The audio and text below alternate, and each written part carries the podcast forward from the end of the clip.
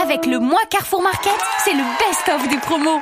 Le week-end prochain, je reçois mes neveux à la maison et je vais les épater avec de bons petits plats. Vous avez de la chance, Michel. Jusqu'au 25 novembre, c'est le mois Carrefour Market. Un véritable best-of de promos en magasin. Sur des produits frais? Mais oui, il va y avoir des prix chocs sur des produits frais, mais aussi sur des grandes marques, bref, des centaines de produits. Je les entends déjà me dire Hum, c'est trop bon, Tata Michel, on en veut encore, on en veut encore. Carrefour Market. Voir modalité sur carrefour.fr.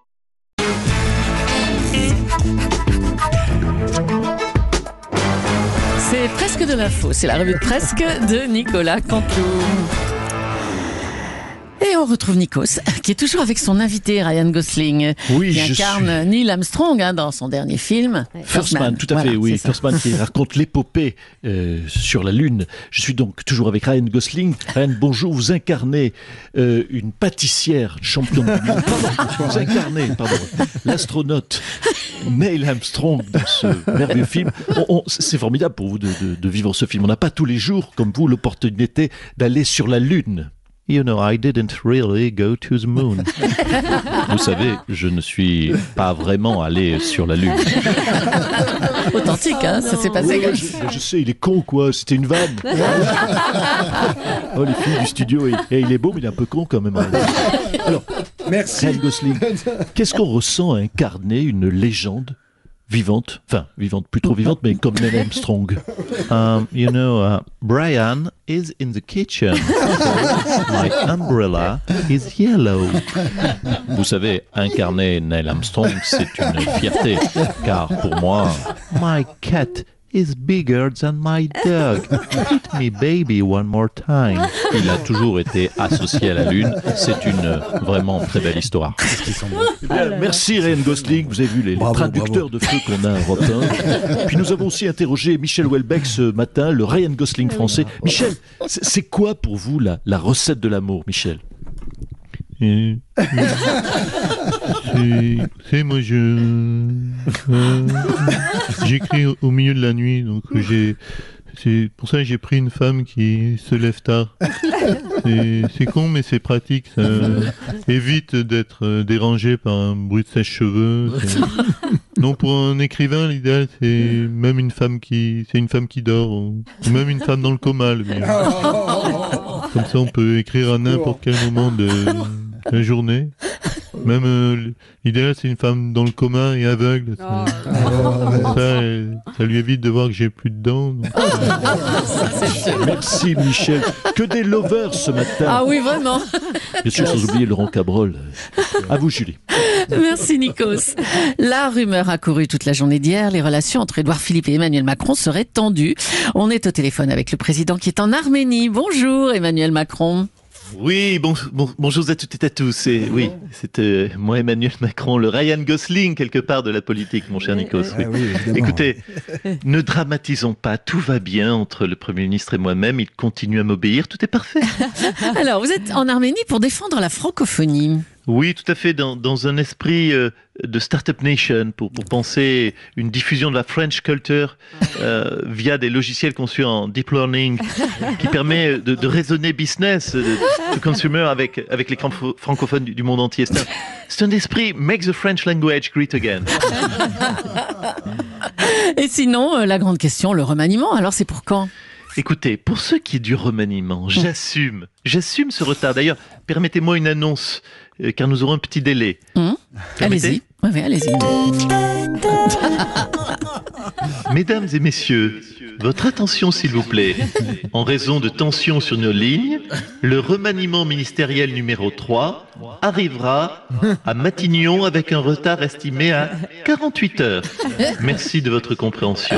Merci à vous, Monsieur le Président. Et bon séjour en Arménie. Hein Remaniement toujours. Parmi les rumeurs récurrentes, on dit que Marlène Schiappa pourrait devenir la prochaine ministre de la Culture. On va l'accueillir tout de suite. Bonjour, Marlène Schiappa. Oui, bonjour Madame Julie, bonjour Madame Bouchard, bonjour Madame Dacosta, et bonjour également, je le regrette, mais aux hommes de ce studio, ces mâles, machistes et poilus, représentants de l'hétéropatriarcat dominant, que je salue néanmoins également. Alors, Merci madame, merci beaucoup.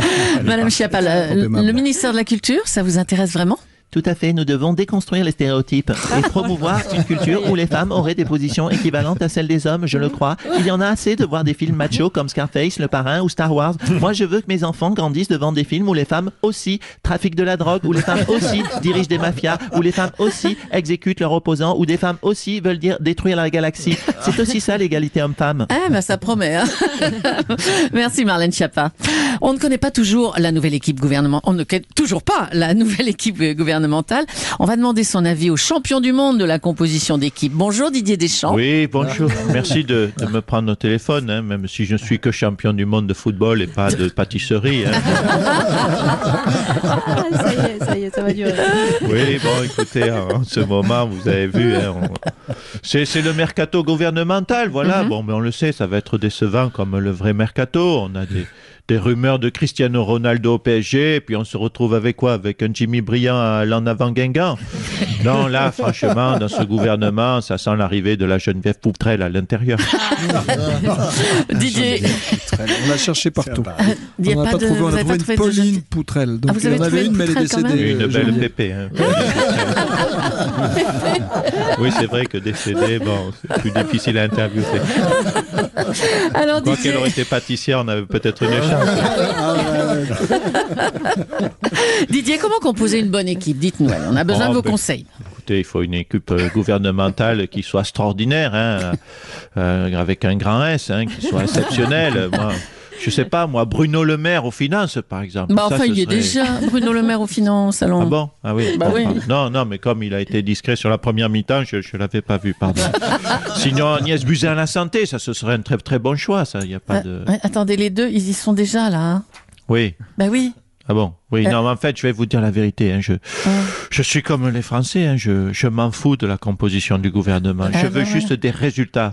mais bon, en termes de résultats, vu, vu les noms des futurs ministres qu'on entend, euh, champion du monde, faut peut-être pas trop compter dessus. hein. Par contre, champion d'Europe, bon, euh, non plus. En fait, je crois que non, la France peut être championne de France. Enfin, si, si elle se place pas, bien sûr. Bon, bah c'est un objectif raisonnable. hein. Ah tiens, il y a un Ségolène Royal. Bah alors, Ségolène Royal, Non, qu'est-ce qu'il y a non, quelque chose, me- Monsieur Apoti me confirmera, mais quelque chose me dit que je ne suis pas dans, dans la liste des 23, visiblement. C'est vrai, c'est vrai. Est-ce que je pourrais au moins jouer remplaçante hein? Si, si De Rugy se blesse, hein?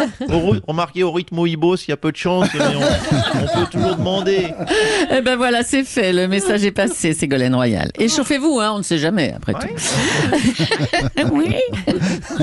On va parler maintenant de ce scandale des bébés sans bras ou auquel il manque un bras. Entre 2009 et 2014, des dizaines d'enfants sont nés sans bras, probablement à cause des pesticides. Bonjour Michel Simès.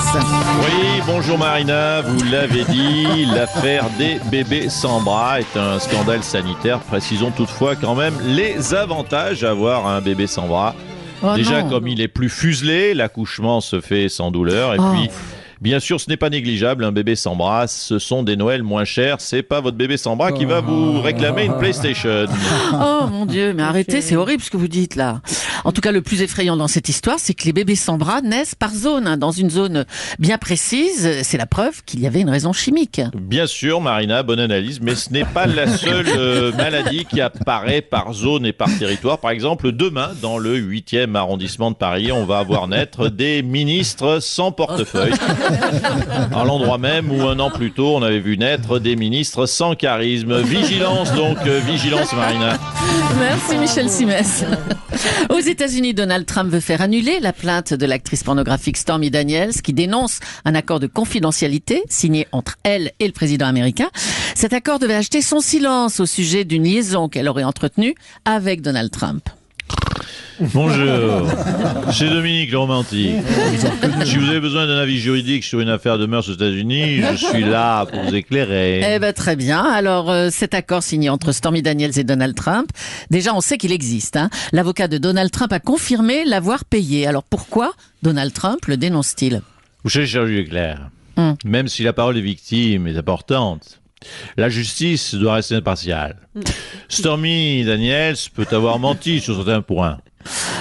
Ce ne serait pas la première fois. Moi, elle m'avait promis une cravate norvégienne, un tourniquet japonais, une fessée avec une poêle à frire. J'attends toujours. Une fessée avec une poêle à frire. Cravate norvégienne. Qu'est-ce que c'est que ça? Je savais que ça plaisait, mais je Mais en C'est tout aussi cas, bien que je ne me poutrelle. mais en tout cas, ça répond pas à ma question, Monsieur Strauss-Kahn. Donald Trump peut-il faire invalider la plainte de Stormy Daniels? Écoutez, ça reste envisageable. Avec mon avocat, je m'en souviens, nous avions réussi à faire invalider la plainte de Tracy Bifflet. Et également celle de Pamela Center Pour rupture, justement, dans les contrats. Elle m'avait, pour être factuel, promis de se verser trois bouteilles de champagne sur les seins. Le juge a considéré, en regardant nos sextapes, que l'usage, dans un cas comme ça, était d'être vêtu de robe en latex. Or, elle n'était vêtue que de t-shirt et de mini-string.